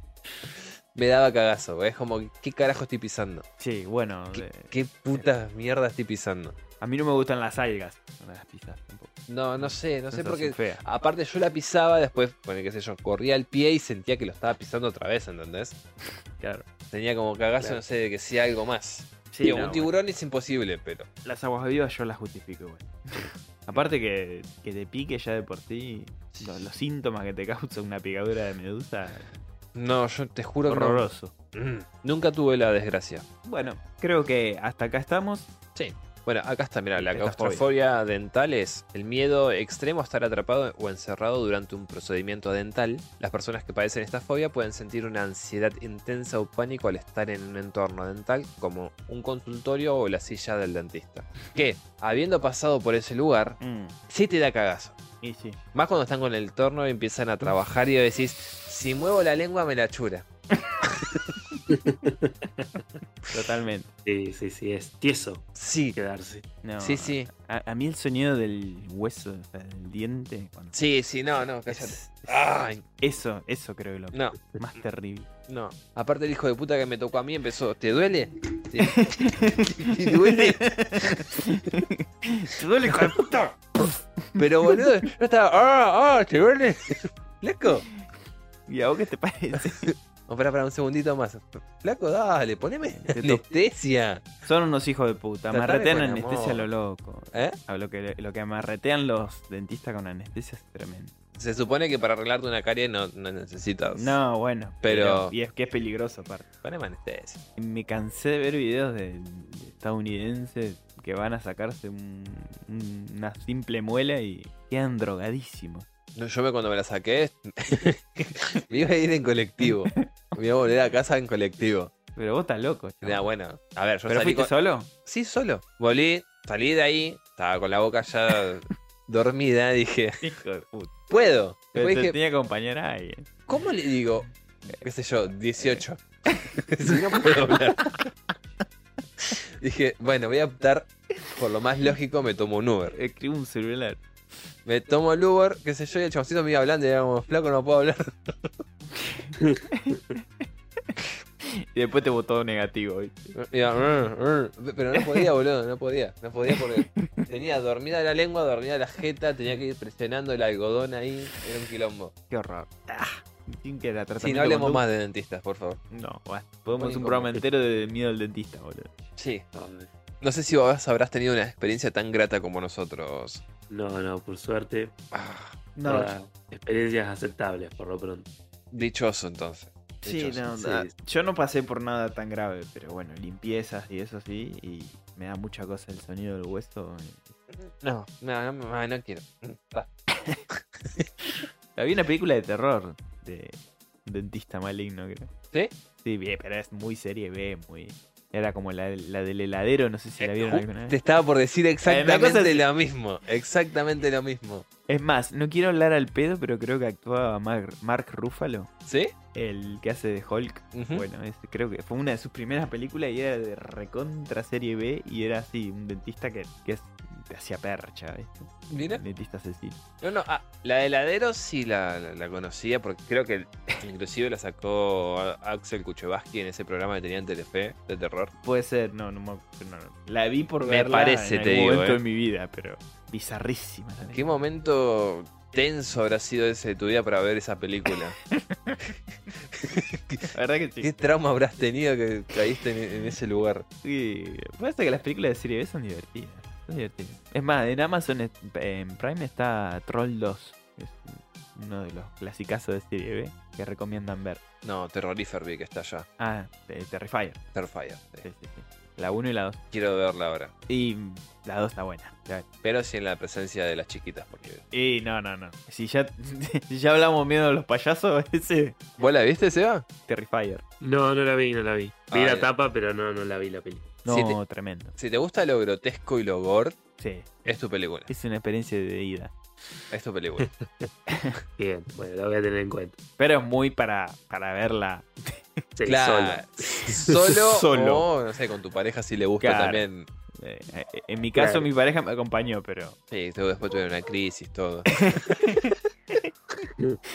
No, no, no, se, se esperaba peor, se esperaba algo peor. Bueno, es todo por hoy, queridos atormentados. Acá con Dave Dagon, mi Dave. Dagon y nuestro invitado, ya te diría casi compañero, Sí, el maligno de la mente. Seba Johansen, que nos acompañó en este episodio. Y bueno, como siempre, nos agrada muchísimo que nos acompañe y que nos dé su. Sí, sí, contar con su compañía. Exacto. Bueno, muchas gracias por la invitación. La verdad que bueno, súper divertido, me siento como en casa, así que nada, vamos, eh, se van cobrando los, los programas que vamos dejando pendientes. Por suerte hoy no surgió ninguno nuevo, porque venían haciendo que cada programa íbamos sumando más. Así que bueno, Es verdad. vamos, ya tenemos una listita hecha, no se actualizó todavía. No cantes victoria. ya lo sé, ya lo sé. Y no, porque los, aparte que los pendientes es bastante extenso, así que. así que bueno. Hay muchas ediciones más. Bueno, Sí. bueno, concluyendo. Sí, como siempre, muchísimas gracias para todos aquellos que nos escuchen.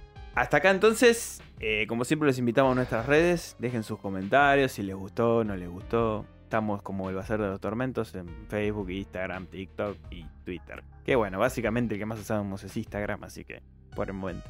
Y dicho esto, damos por terminado este programa. Que tengan una semana atormentada. Ahí está. Que tengan una tormentada semana, queridos oyentes. Hasta el próximo episodio del Bazar de los Tormentos. Chao,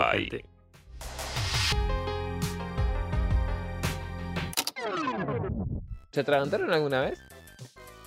No, pero me pasó con, con mi hermano cuando era chico. Nos pegamos un cagazo bárbaro. Que en sí no es que se atragantó con alimento, pero. eh, ¿Viste esas ajedrez chiquitas que. que eran. que venían con imán abajo? Ajá. Que vos abrías así. Era tipo un astuche. Lo abrías y adentro estaba el tablero.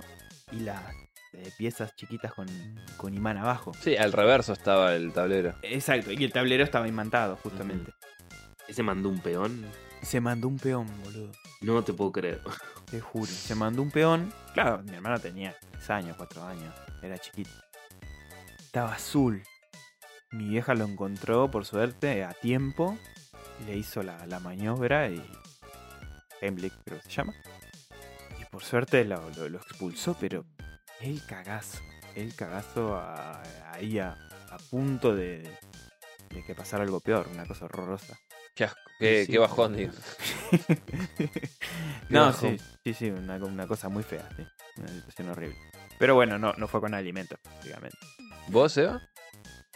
Una vez me atraganté con un lipo, creo que eran, ¿viste? Esos, esos cosos, esos caramelos redondos. Ah, Mm. eso. Eh, No me diga que eso Era que tienen añís. Me, me atraganté solo como un boludo, no sé qué estaba haciendo. Y era el padre, tendría 14 años, 13 años. Y estaba boludeando con eso y se me fue para atrás. Y desesperante, chabón, quedarse sin aire. Y por No. suerte lo largué, no sé cómo poder, literal, me quedé sin aire. Fue como una sensación de que de golpe digo, no, la puta. Y no largué. Qué O horror. largué o lo tragué, algo de las dos cosas hice. Esa. Sí, sí. Eso alguna que- de las dos. Pero fue esa sensación, boludo, de quedarme ahí como sin aire, como desesperante realmente. Los lipos son esos que venden en farmacia. Claro, bueno, viste, están bastante en los kioscos. Sí. Sean pelotas redondísimas, boludo. Sí, no, son Eh, esferas. Es terrible. Sí, sí. No, no, aerodinámicamente están hechos para el orto, porque claramente en la garganta imposible sacarlo. Un tapón. Ok. Lo Sí. que yo voy a decir tal vez suene mal. No, no. No, pará. Porque yo me atraganté con un con una por... Casi, iba a decir con un pedazo de carne. Que, es casi lo mismo. Y digamos que si lo decía así, va pues, directo a pensar. Por eso abrí el paraguas. Pero sí estábamos. ¿Esto lo dejamos o qué onda? Déjalo, ya está, Bueno. chupo huevo. Total, la, la- la anécdota es real. A ver. Pero sí, no, estábamos comiendo en casa, boludo, con Dan. Y ese día yo no cociné. Había cocinado mi suegra y no había cortado bien la carne. ¿Y qué pasa? La dejó, viste, con esa. mm, ¿Con la grasa? con la grasita y, y eran Mm. tres pedazos de carne este, redonditos así. Yo, la verdad que ni me di cuenta, se lo metí a la boca y empecé a comerlo y lo tragué. ¿Y qué pasa? Mastiqué uno solo. Los otros dos. Los otros dos no. pasaron. claro, quedó ahí atrás. También. Tuve que hacer fuerza con la garganta Mm, para sacarlo. El carraspeo. Sí, no, no, no, boludo. Habré estado 10 segundos sin respirar. Dan eh, asustada pegándome en la espalda. eh, y salió Y largate el. el pedazo de carne.